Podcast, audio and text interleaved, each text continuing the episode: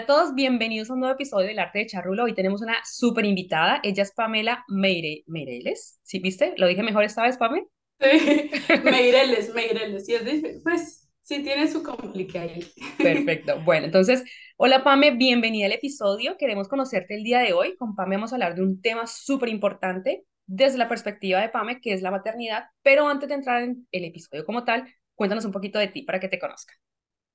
Bueno, primero que todo, un saludo a toda tu audiencia, que yo sé que poco a poco está creciendo cada día más.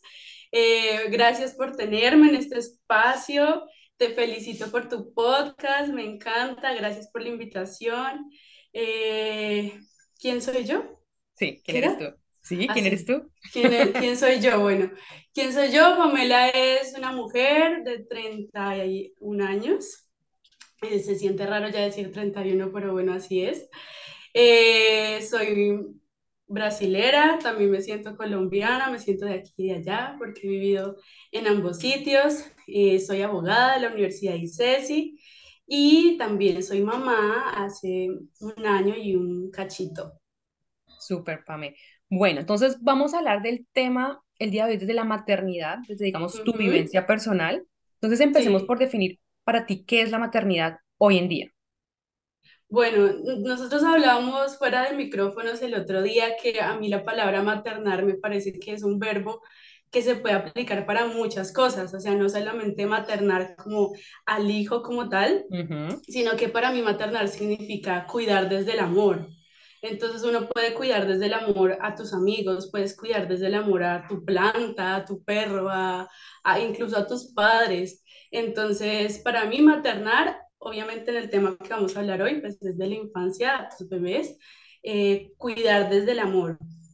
Pero también mm, me gusta mucho un concepto que escuché en estos días que significa que maternar significa ser un acompañante. Y eso me pareció como súper interesante porque literal es una persona que acompaña a un ser humano chiquito dentro de todos sus procesos de vida y que va como a su lado, o sea, ni encima ni abajo, sino que va a su lado guiándolo y también entendiendo que esa persona es un ser humano literal como individual, con sus sueños, con sus miedos, con sus características particulares y que simplemente nosotros somos como esa guía, la persona que va al lado y que le va diciendo como, mira, así son las cosas. Entonces me pareció chévere eso. Súper. Bueno, y aquí un poquito entender desde tu punto de vista, Pame, cuáles son esas referencias que has tenido de maternidad, bueno, que tuviste a lo largo de tu vida y que hoy en día tienes como referencia. O sea, ¿quiénes son esas personas? O como que tú digas, mira, yo aprendí esto de mi mamá, no sé, seguramente lo más cercano, mis abuelas, eh, tus amigas, o sea, ¿quiénes son estas referencias de maternidad que tú tienes hoy en día? Bueno, eh, pues obviamente la primera referencia es la de mi mamá. Eh, yo tuve la fortuna de tener una mamá que fue mamá de tiempo completo, que digamos que yo pienso que ahora cada vez está más difícil que las mamás ejerzan como esa maternidad de tiempo completo, pero a mí me tocó. Y bueno, afortunada yo literal, porque pues era una mamá que además de tener el tiempo completo, como era tiempo de calidad, o sea, lo dedicábamos a jugar, a estar en la playa, porque pues eh, nací en una ciudad que tenía mar, en compartir, en, en que ella estuviera como allí para mí. Y, y, fue una maternidad muy en el que yo nunca sentí como su figura de autoridad como tal, que suele ser mucho de nuestra generación, pienso yo, como de que aquí mamá, tu hija no era algo como muy de pares, muy de iguales, y que aún así no, no se perdió el respeto, o sea, yo sabía que ella era la persona a la cual yo tenía que seguir como los comandos, las instrucciones, pero fue algo como muy cercana la relación de las dos de que, desde que yo era súper chiquita, me encantó eso y de maternidades como ya de mi generación. Eh, he tenido la fortuna de, de tener dos mamás eh, muy cercanas. Una se llama Olga, que en este momento vive en España, y bueno, mi mamá que ha sido mi cómplice desde el momento en que Luana sabíamos que iba a llegar a este mundo, que se llama Vane, que también la tuviste aquí en el podcast. Ella, yo se lo he dicho muchas veces, o sea, eh, criar en comunidad es un ejercicio mucho más llevadero que hacerlo en soledad. y ella, yo le digo como que me cogió bajo su alita y, y, me enseñó prácticamente casi todo lo que yo sé en este momento y, y fue, ha sido muy bonito porque compartimos tanto lo que sabemos como también nuestros miedos, nuestras incertidumbres, nuestras frustraciones, que hay un montón. Entonces, sí, ha sido lindo tener como esas dos perspectivas, la de mi mamá, que ya es como, como lo hizo conmigo, pero también una mamá pues de esta generación como de... Una mamá moderna, sí. Sí, una, una mamá millennial. Exacto, que llaman, ok. No, y más adelante vamos a hablar un poco de este proceso de maternar, claro, como con la comunidad, la compañía, amigos, familia, porque creo que es súper importante el proceso. Y bueno, tú nos vas a contar más adelante. Eh, Pame, cuéntanos, digamos, ¿qué pensabas que era la maternidad antes versus lo que estás viviendo hoy en día? O sea, ¿tenías idealizada esta maternidad, este concepto de maternidad, como que muchas veces creo que suele pasar? Bueno, pues yo siempre quise ser mamá, eso es algo que, digamos, que me puede como diferenciar de mamás que, bueno, disfrutan ser mamás, pero que lo empezaron como a pensar en esa idea, una vez ocurrió, pero yo sí, la verdad, siempre quise ser mamá, a mí me encantan los niños, como te has podido dar cuenta. Eh, eh, y creo que es porque siempre he estado como muy conectada con mi niña interior, creo, como que me gusta, me gusta. Eh, pero ¿cómo creí que iba a ser? No, pues no puedo decir que totalmente diferente, pero mucho más retador de lo que, de lo que uno puede alcanzar a percibir. O sea, es más retador. Más retador, claro, muchísimo más retador, muchísimo más solitario, muchísimo más mm, de que uno va haciendo lo mejor que puede con lo que tiene, así como con muchas mm, experiencias de tu vida, pero con la maternidad pues como que tiene otro precio, ¿no? Uno tiene que pensar bien como en cada acción, en cada palabra, en cada... Mm, sí, como en cada situación, cómo la voy a manejar bien, porque algo que pasa con la maternidad es que sí, las palabras son importantes, pero ellos son unas esponjas en el sentido en el que ellos aprenden desde el ejemplo, o sea, más que cualquier otra cosa. Entonces, de la forma en la que tú tratas a los demás, de la forma en la que tú enfrentas las situaciones, de la forma en la que tú gestionas tus emociones, aunque ellos sean chiquititos de un año, ellos están viendo tú cómo lo haces inconscientemente también lo van a hacer de la misma forma. Entonces yo lo veo como que, wow, qué responsabilidad tan gigante,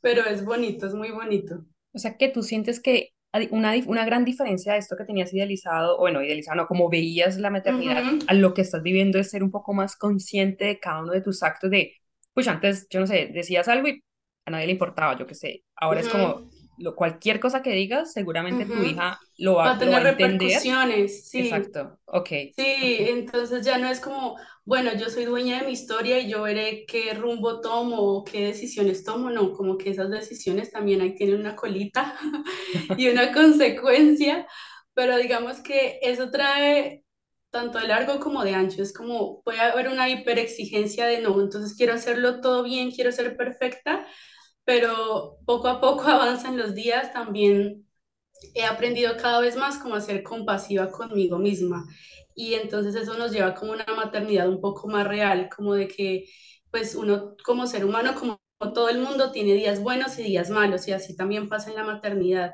Y también así trato como de explicarle a Albana, por ejemplo, como un día en el que yo no me siento al 100, ya sea porque estoy estresada, frustrada, ansiosa, con miedo, entonces también decirle, hija, estas emociones existen, eh, también no tiene que ver contigo, o sea, esto soy yo lidiando con mis cosas de hoy, de adulta, eh, pero estas emociones son reales y, y, también como esta revolución de las emociones en las que estamos ahora, de que no hay emociones buenas ni malas, sino emociones, neutras, que cada una nos viene a enseñar algo diferente, entonces también como que ellos perciben, o sea, ellos siento que la, la generación de ahora y cada vez más son como mucho más sensibles, entonces ella percibe cuando estoy bien, cuando estoy mal, entonces como que me queda viendo y entonces yo le explico, o sea, y ellos se entienden.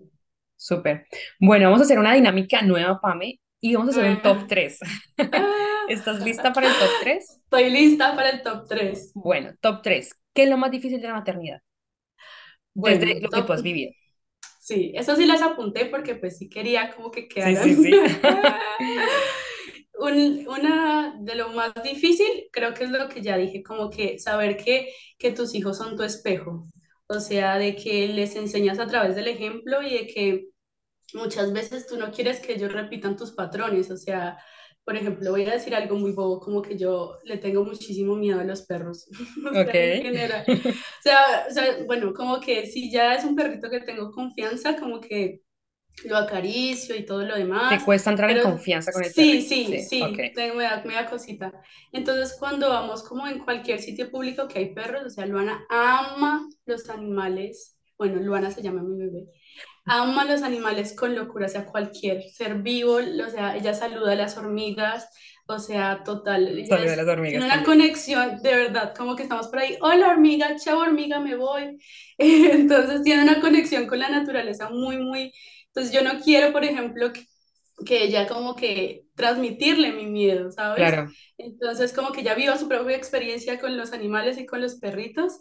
Entonces, así como por poner un ejemplo sencillo, entonces, o sea, o sea, esa responsabilidad de saber cómo, bueno, yo tengo mis miedos, mis frustraciones, mi forma de ser, algunas cosas buenas, otras malas, ojalá que ella solo replique lo bueno, o sea, eso ok, sería como pienso en las cosas más difíciles, la primera. sí, La segunda, que me parece más difícil, es como, es una utopía y es como, cómo protegerlos del mundo real, del mundo de allá afuera, ¿sabes? Eso me genera muchísima ansiedad, ya de por sí soy una persona muy ansiosa, pero de saber que, que ella al final se va a tener que enfrentar a muchísimas situaciones de las cuales yo no la voy a poder proteger.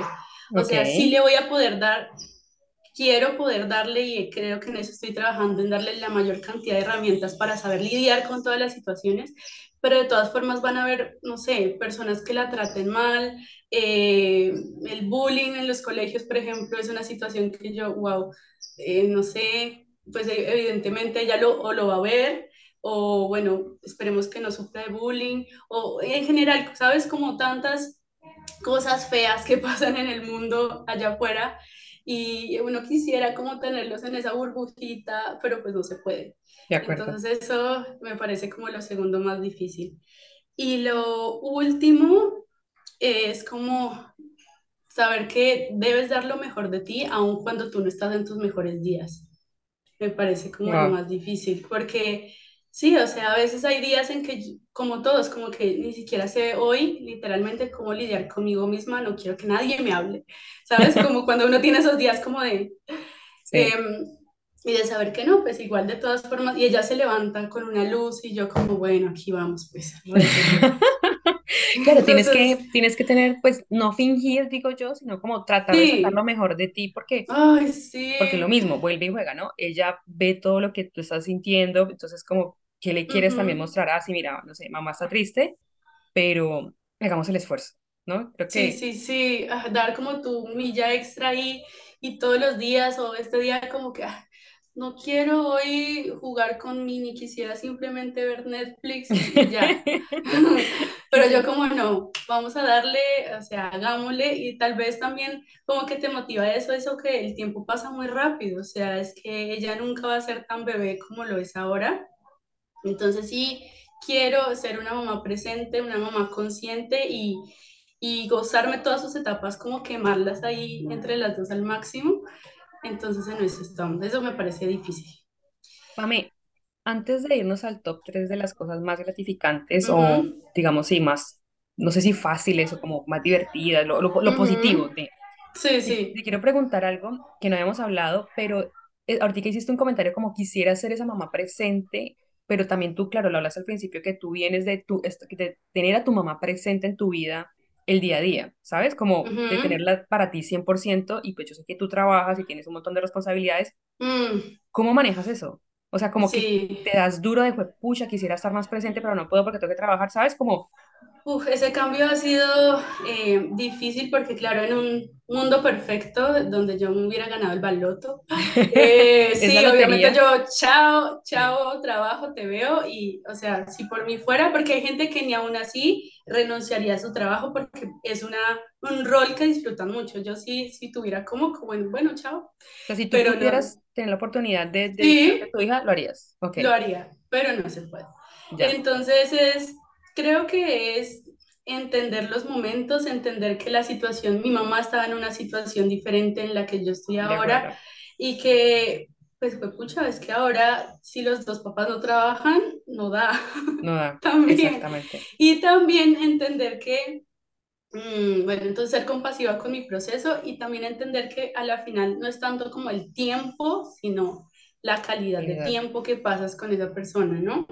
Entonces es decir como, bueno, eh, mira, yo sé que vas a tener que ir a un jardín, vas a pasar tiempo allá, obviamente buscar un jardín que sea bueno, que donde te traten bien, que, bueno, que estés bien. Y ya cuando estemos las dos, o sea, que sea un momento como sagrado, como tratar de que sea como cero interrupciones, aunque a veces pues no se puede siempre, pero sí, o sea, como que de qué sirve de todas formas que yo hubiera estado, que yo esté todo, todo el día con ella si no voy a estar como ahí en el momento presente. Ya, sí, como que si vamos a jugar mini, entonces jugamos mini, pero ya. Sí, exacto. Entonces, como que yo estoy aquí ahora y tú también estás aquí ahora. Entonces, creo que esos momentos sí, como que así sean cortitos, pues se le van a quedar como más grabados. Súper, súper. Bueno, Pam, entonces ahorita vamos a pasar a la parte del top 3 de lo chévere, de lo bueno, de lo gratificante de la maternidad. Entonces, cuéntanos. Bueno, fue difícil poner un top 3 porque pienso que son muchas cosas, pero bueno, una es como, aunque Luana es muy chiquitita, como ver esos mini resultados de la crianza hasta el momento eh, y ver cómo ese tiempo invertido ha valido la pena. Entonces, bueno, no sé, como que Luana es una bebé súper carismática, súper dulce, es amable, siento que es compasiva también, como que ve a alguien llorando y como que se queda viendo o como que no le cuesta de pronto compartir o, bueno, no sé, es una persona muy dulce, entonces quisiera creer que, que, parte de eso es como que o lo que ha visto en casa o lo que de pronto como que le hemos dicho que se debe hacer o como que así son las cosas. Esa es la primera y pues incluida en esta como un plus es como también como lo mágico de ver sus los rasgos de su personalidad, como que ya ver como que de pronto como que echa como un chascarrillo o de pronto se hace como que la dormida y me mira ahí como de reojo y se ríe. Picarona, sí. Sí, pícara, eso, pícara. Entonces yo como que, ok, vas a hacer así. Eh, como que cada quien trae su, trae su propio registro, su propia forma de ser, eso me parece como muy mágico. Esa es como la primera. La segunda, eh, creo que algo que también hemos hablado antes de que me hace conectar con el presente. O sea, los niños son unos seres que viven en el presente. Eso, ellos son unos grandes maestros por eso. O sea, a ellos no les preocupa ni el antes, ni lo que pasó antes, ni lo que va a pasar ahora. Si ellos están aquí, si están jugando, están jugando y no se preocupan por nada más. Entonces es como que, wow, sí, o sea, eso se nos olvida mucho a los adultos como el poder de la hora, literal. Entonces es como que no, en verdad, pues lo que yo te dije, o sea, si estamos aquí, estamos aquí, no me voy a preocupar por lo que pasó hace un rato, ni lo que me tengo que hacer dentro de un rato, sino como estar aquí presente. Sí, si uno está jugando, ya está pensando en qué va a pasar cuando termine de jugar, si se va a bañar, si le van a llamar, y, y si seguramente los niños no tienen esas preocupaciones, ¿no? Exacto. Y, y la última, pues es como el amor incondicional, pues o sea, respeto mucho a las personas que toman la decisión de no ser mamás.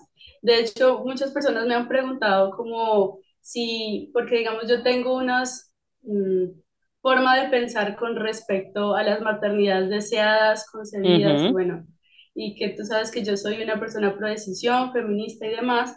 Muchas personas como que me preguntaron si eso de pronto había cambiado desde que yo soy mamá.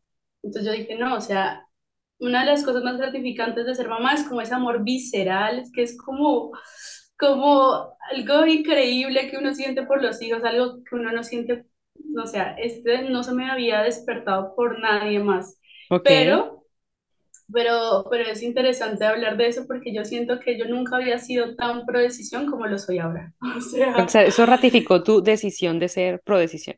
Sí, sí, porque yo pienso que si aún así, pro, Sí, pero me gusta decirlo como pro decisión porque eh, pro vida es como vida de quién, ¿sabes? Como que a la final es la vida, ambas vidas importan, como la vida del, sí, la vida de, de ese ser que se está gestando mm, feto, embrión, como quieras llamarle, eh, y también la vida de la mamá, o sea, y pro vida sí, también estamos respetando la vida de esa mamá que no quiere ser mamá, o de esa persona que está embarazada que no quiere ser mamá. Entonces, pro decisión me gusta más porque es como respetar la decisión de las mujeres de maternar o no. Ya, Entonces, ok. pero, la- la- o sea, traigo esta idea a colación porque, o sea, si aún yo, que siempre he querido ser mamá, a veces me parece retador ser mamá, ¿me entiendes? O sea, no puedo imaginar y que ser mamá cambia tu vida por completo, o sea, es un giro de 180 grados literal, ujú, eh, cambia tu vida, cambia tu, tus prioridades, cambia eh, tu forma de ser, bueno, muchas cosas. Eh, si aún así, para una persona como yo que sí quería ser mamá, es a veces retador y difícil, no me puedo imaginar cómo debe ser para una persona que no quiere ser mamá y que aún así es obligada a ser mamá. Entonces, como Sí, y le no, toca cambiar todo eso ¿sabes? como, sí, como un poco desde la frustración y el no deseo de... La resignación de la presión de, de su entorno externo, de, bueno, de tantas imposibilidades pues, que hay en el mundo afuera eh, hacia las mujeres, pero, o sea, sí, es así. Como que ellos las mamás que sean, porque quieren ser mamás y tienen la posibilidad tanto económica como afectiva de, de hacer ese rol y de- Y de asumirlo, rol, ¿no? de asumirlo, sí y las que no, ojalá que nadie que no quiera ser mamá sea obligada a ser mamá. O sea, Ya. sí. Bueno, Pame, y entonces ahora con todos estos deseos que tú tienes, que tenías y ahora de ser mamá y, la, Ujú. y hablamos de la crianza y de todo lo que Luana, que es tu hija, aprende de ti, ¿tú qué crees que puedes aportarle al futuro, no sé, del mundo, de la sociedad, de tu sociedad más cercana? O sea, ¿qué quieres que, o sea, obviamente no ella, sino como que a través de tu proceso de maternar le puedas entregar diferente al mundo, ¿sabes? Uf, yo creo, o sea, esa pregunta me encanta porque siento que es un montón de cosas, un montón de cosas y, y que este mundo necesita gente que, que venga de papás que crían desde el amor que es que se conviertan en adultos empáticos, que se conviertan en adultos que les importa la otra persona. O sea, una de las cosas que yo quisiera que Luana se le quede, bueno, no justo ahora porque está muy chiquita, pero a medida que vaya creciendo es como el sentido de justicia social para mí y también, gracias a Dios, para el papá de Luana es súper importante. O sea, Ok. el saber que mm, ella es una persona que está desde el privilegio, ¿sabes? Y que ese privilegio, si bien uno no tiene que sentirse culpable de haber nacido con privilegio, pero ese privilegio sí te debe incomodar, no incomodar hacia el mal, sino como incomodar a a que te movilice a hacer algo por otras personas. Y eso para mí sí es súper, súper, súper importante, eh, que ella se quede con esa idea de que, bueno, tengo este privilegio, ¿qué voy a hacer al respecto con él? O sea, ¿cómo lo voy a usar para, para mejorar un poquito este mundo? Como, y también me parece que, o sea, desde que yo supe, bueno, en la revelación de que ella era mujer, o sea, eso para mí fue como, wow, o sea, toda otra dimensión se abre para mí porque me gustaría también que ella supiera que ella tiene una voz y que esa voz importa y que sus ideas importan y que sus ideas como mujer importan también y que lastimosamente en el mundo en el que vivimos va a ser un poco difícil en algunos contextos que, que se escuche su voz, pero que ella debe hacerla escuchar, no, no diciendo que sea la única verdad porque no hay verdades absolutas, pero pero eso, como que ella se lleve de que, de que las mujeres somos fuertes y que tenemos como algo que aportar. Que reconozca su valor, sí. sí, y otra cosa que es muy, muy importante para mí y que creo que en estos contextos, por ejemplo, en, el- en los que ella va a ir como eh, entrando, que es el de- del colegio y demás, como que el respeto por la diversidad, todos los sentidos, para mí eso es algo le quede porque es muy importante. Eh, el respeto por la eh, diversidad, que tanto, o sea, por la diversidad de orientación sexual, por la diversidad de ideas, por la diversidad de razas, o sea, Ujú, yo pienso Súper. que eh, el, el bullying se disminuye en la medida en la que nosotros sepamos que podemos ser diferentes, pero que esas diferencias no nos hacen enemigos, sino que, que esas diferencias nos enriquecen como personas y que qué rico a la final también estar rodeado de un montón de gente que piensa diferente a ti, porque eso te enriquece también. Entonces, eso, pienso que en el que ella sepa que, que la justicia social es importante, que su voz como mujer es importante y que, y que la diversidad no nos empobrece, sino que nos enriquece, con que ella se quede con esas ideas, para mí ya me haría por bien servida. Muy bien, súper. Bueno, mencionaste ahorita al papá de Luana y, habla, y habíamos hablado un poco de este grupo de apoyo, por así decirlo, de maternar. ¿Qué es lo más importante en este caso para ti o qué crees que es lo, como, o sea, si pudieras darle un consejo, no sé, a una persona que está en un proceso de maternar, o sea, ¿qué es más importante? ¿La familia, los amigos, la pareja? O sea, yo sé que tú también tienes, digamos, este proceso de madre soltera em, en el proceso de crianza de Luana. ¿Qué es, digamos, lo más difícil, lo más valedero o como qué consejo también das con este tema, no? Bueno, yo pienso que, eh, bueno, maternar, como te decía, con un círculo de apoyo, como la cocrianza que le digo yo, como una crianza en comunidad, eso es muy importante porque la carga mental que de todas formas, carga mental y física que trae la maternidad es, es compleja para uno tener que vivirlo como en soledad. Entonces, como que antes existía esta idea de las mamás superpoderosas que, que pueden con todo, que nunca se cansaban, de que tenían cinco, ocho, siete hijos, bueno, esa fue la realidad de otras mamás y que no, hágale, no, no puedo sentirme cansada, no puedo decir que esto a veces no me gusta, como no, o sea, también vale la pena como alzar la mano y decir, hoy necesito apoyo, hoy necesito que alguien me releve para poder estar bien, porque creo que una de las cosas más importantes es que si mamá está feliz, bebé también va a estar feliz. Entonces, okay. esa es importante. Y con respecto a, a la cocrianza de papás separados, que eso yo creo que daría como para todo un tema. Otro episodio. Aparte, literal.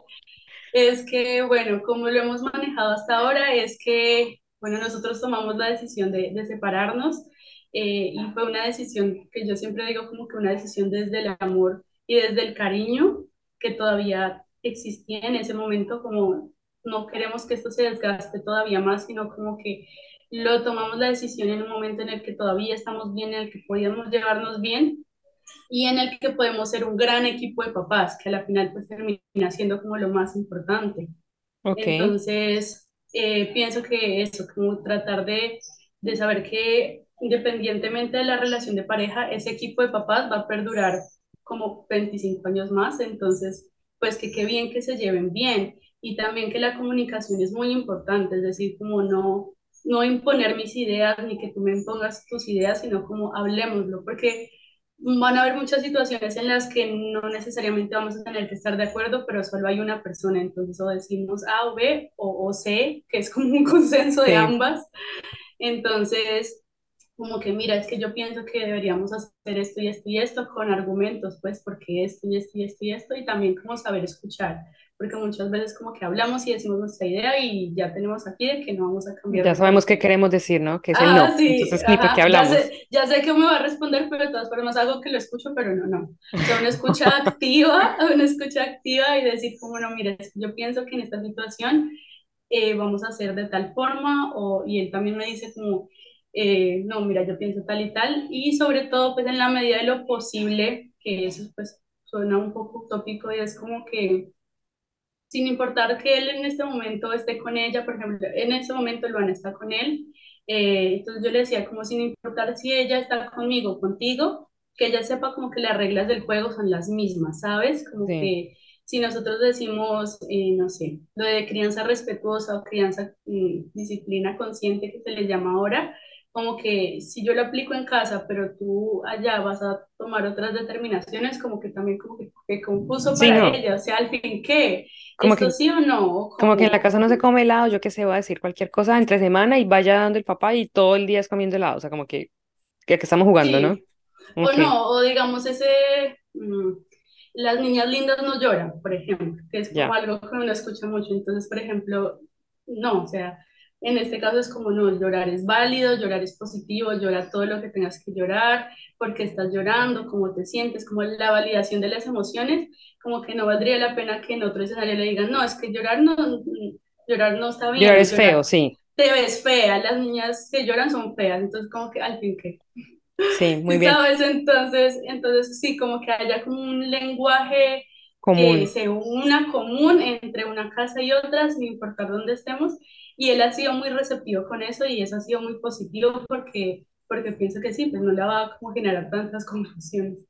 Sí, y decías algo muy valioso, Pame, porque digamos que yo creo que a diferencia de generaciones pasadas, y conozco muchas historias donde los papás seguían juntos por el niño, Mm, pues ujú. básicamente resultan un montón de traumas que muchas personas seguramente están eh, tratando de, eh, de limpiar o pagándole a muchos ¿sí? psicólogos en este Exacto, en este momento. Pero el hecho de tomar una decisión a tiempo, como tú lo hiciste con, pues, con el que era tu pareja en ese momento, el papá de Luana, de decir, mira, vamos a tener una, o sea, el hecho de que los dos no nos queramos ya o eso no funcione, no es una razón para seguir juntos y, digamos, fingir un- una estabilidad, no sé, de relación que no existe y entonces esa es la imagen que el hijo crea y todo es una farsa. Lo cual quiero decirte como que es muy valedero y súper valiente tomar la decisión de nos separamos y vamos a seguir creando una hija, porque al final es un hijo para toda la vida, ¿no? Entonces, creo que es un punto también súper importante aquí, como un mensaje que tal vez para ti es obvio en este momento, pero creo que para muchas ujú, personas sentir y ver que a diferencia de generaciones pasadas, es una opción igual tener crianza responsable con padres divorciados, separados, lo que sea, pues es muy válido. Y creo que eso es más como más aprendizaje, ¿no? Creo que al final, por ejemplo, tu hija en algún momento verá como, pucha, mi mamá tuvo la valentía de terminar una relación no, por no ponerme esta carga a mí, ¿sabes? Pues a mí, Luana, en el futuro, ¿sabes? Como, Sí, sí, sí, sí. pero bueno, eso súper interesante también. Y bueno, para, Y no, y no deja de ser difícil, o sea, no, formas cero, es una decisión, ¿sabes? de Y, acuerdo. y, y que creo que viene mucho como de lo que hablábamos antes, como que el lenguaje no verbal, o sea, si Juan Manuel y yo hubiéramos de todas formas decidido seguir eh, y, de- y como tú dices, como fingir que todo está bien, ellos se dan cuenta de todo, o sea, Todo. ellos Sí, son, sí, sí. ¿sabes? Como que no hay necesario, no es necesario ni siquiera que uno discuta para saber, no, aquí no están bien. Y Sí, también entonces es inconscientemente la idea de amor de pareja que tú te llevas para tu adultez, ¿sabes? Sí, Entonces como que pues yo crecí con esta idea de amor de pareja porque así eran como se llamaban mis papás, ya sea que discutan o que eran lejanos entre sí o que en otras ocasiones, en otros contextos se faltaban al respeto o, ¿sabes? Entonces como que no, esto lo normalicé porque fue lo que vi en mi casa todos los días, entonces eso es también, por más de que uno no quiera, es la idea de amor que me voy a llevar sí, como, como posible, entonces no, entonces eso no, de acuerdo. Súper. Bueno, Pame, para ir terminando, solo queríamos saber un poco de anécdotas de algo que te haya pasado, así que tú digas, "Jue pucha, yo qué sé, cuando cambiaste un pañal, que no encontrabas algo, y, y que dijiste como, Dios mío, ¿qué hago? O sea, como, como que yo creo que me preguntas un poco aquí, ¿qué situación has tenido donde te has dado cuenta como, es que soy mamá? O sea, y antes no era, y, esto, es- y, es- y a mí nadie me enseñó a hacer esto, ¿sabes? Sí, bueno, pues eh, sí tengo como una noche sobre todo muy presente y es precisamente la primera noche que Luana llegó a la casa porque Luana fue una bebé prematura. Ok, Luana fue una bebé que, que nació de 34 semanas, que lo normal sería como 39, 40. Entonces, bueno, empezamos nuestra historia un poco diferente porque ella se quedó en un cine neonatal cinco días y yo me fui para la casa, eh, que eso también es, o sea, admiro demasiado a las mamás que tienen bebés prematuros porque, o sea, es maternar con una incertidumbre y una vulnerabilidad muchísimo mayor. Eh, pero el caso es que, bueno, Luana estuvo cinco días en un cine natal y bueno, yo iba allá pues a, a que ella tomara como su leche, la lactancia y demás.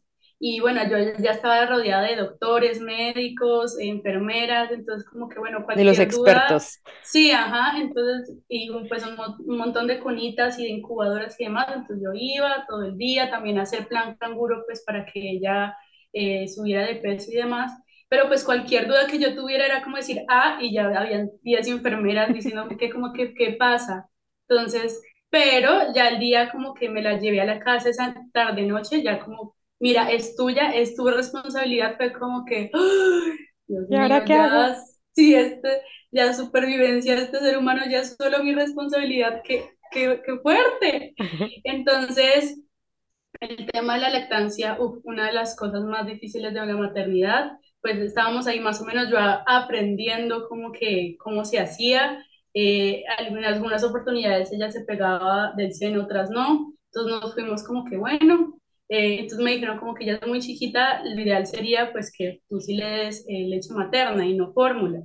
Entonces yo como que bueno, pero digamos qué pasa, qué fue lo que pasó, que es lo que te voy a contar, de que ya eran como las, y me acuerdo que era como festivo, todo estaba cerrado y eran como las nueve de la noche y yo no lograba que Luana se pegara al seno.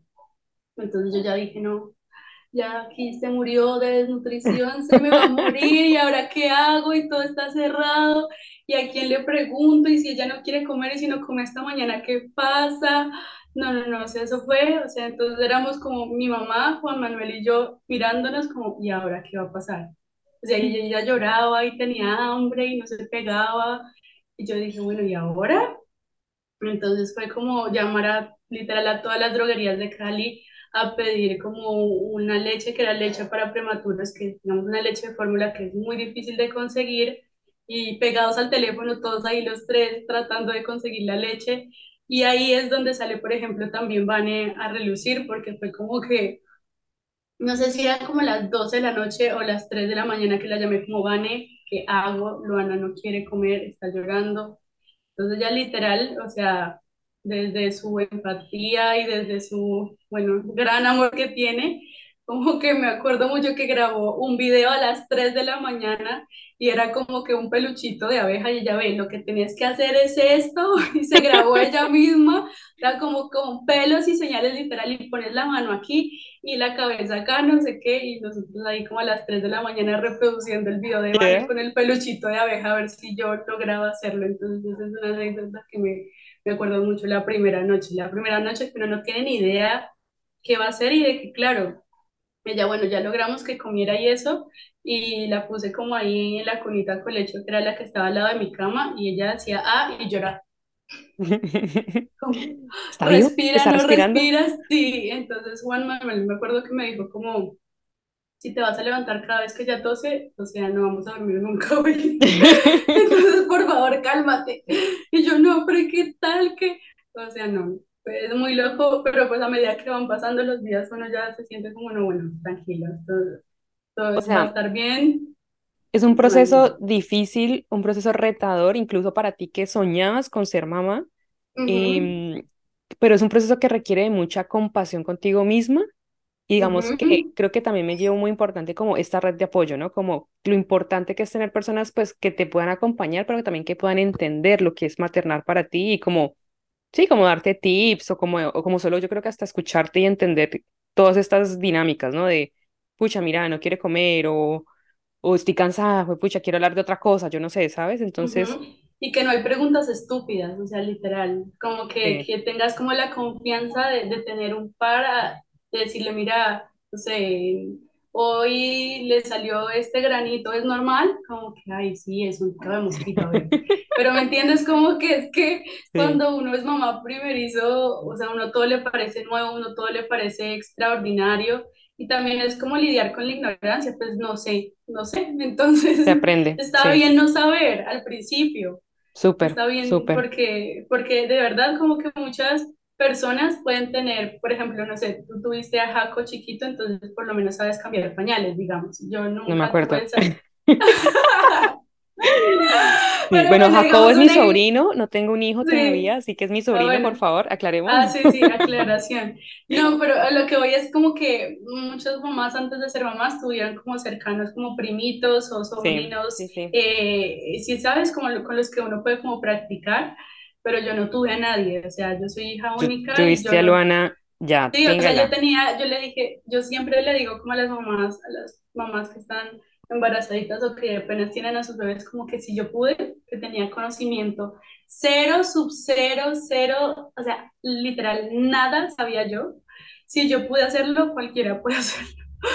Porque sí, o sea, uno parte de no saber nada, pero poco a poco, y es que cuando nace el bebé también nace la mamá. O sea, el mismo día que nace el bebé nace una mamá. O sea, ese rol pues se inaugura ese día. Entonces ambos estamos experimentando el mundo desde esa perspectiva. Entonces también es saber como, bueno, yo no sé nada, pero vamos a ir aprendiendo entre los dos. Él aprende de mí, yo aprendo de ti. Súper. Pame, ¿algún mensaje final? Eh, uy, muchas cosas. La maternidad es un mundo increíble, pero bueno, primero pienso que saber que lo que hemos hablado, como que las palabras tienen poder.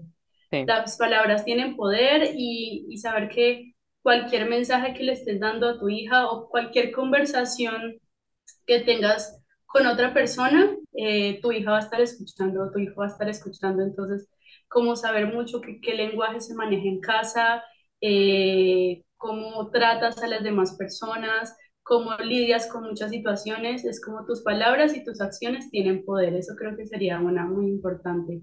La otra es como confiar en tu intuición. Pienso yo que es importante también porque mm, pues hay muchos libros y, o sea, estamos en una generación en la que la información está al alcance de nuestras manos y hay videos, hay tutoriales, hay todo, pero también, sabe, no sé, es que la maternidad es como, en el fondo tú sabes cómo lo quieres hacer y lo sientes como correcto, entonces es como confiar en tu intuición, eh, seguir lo que, lo que tu corazón te dice, si de pronto muchas personas alrededor no pueden estar de acuerdo con ciertas decisiones que tomas y tú lo sientes como correcto, por ahí es el camino.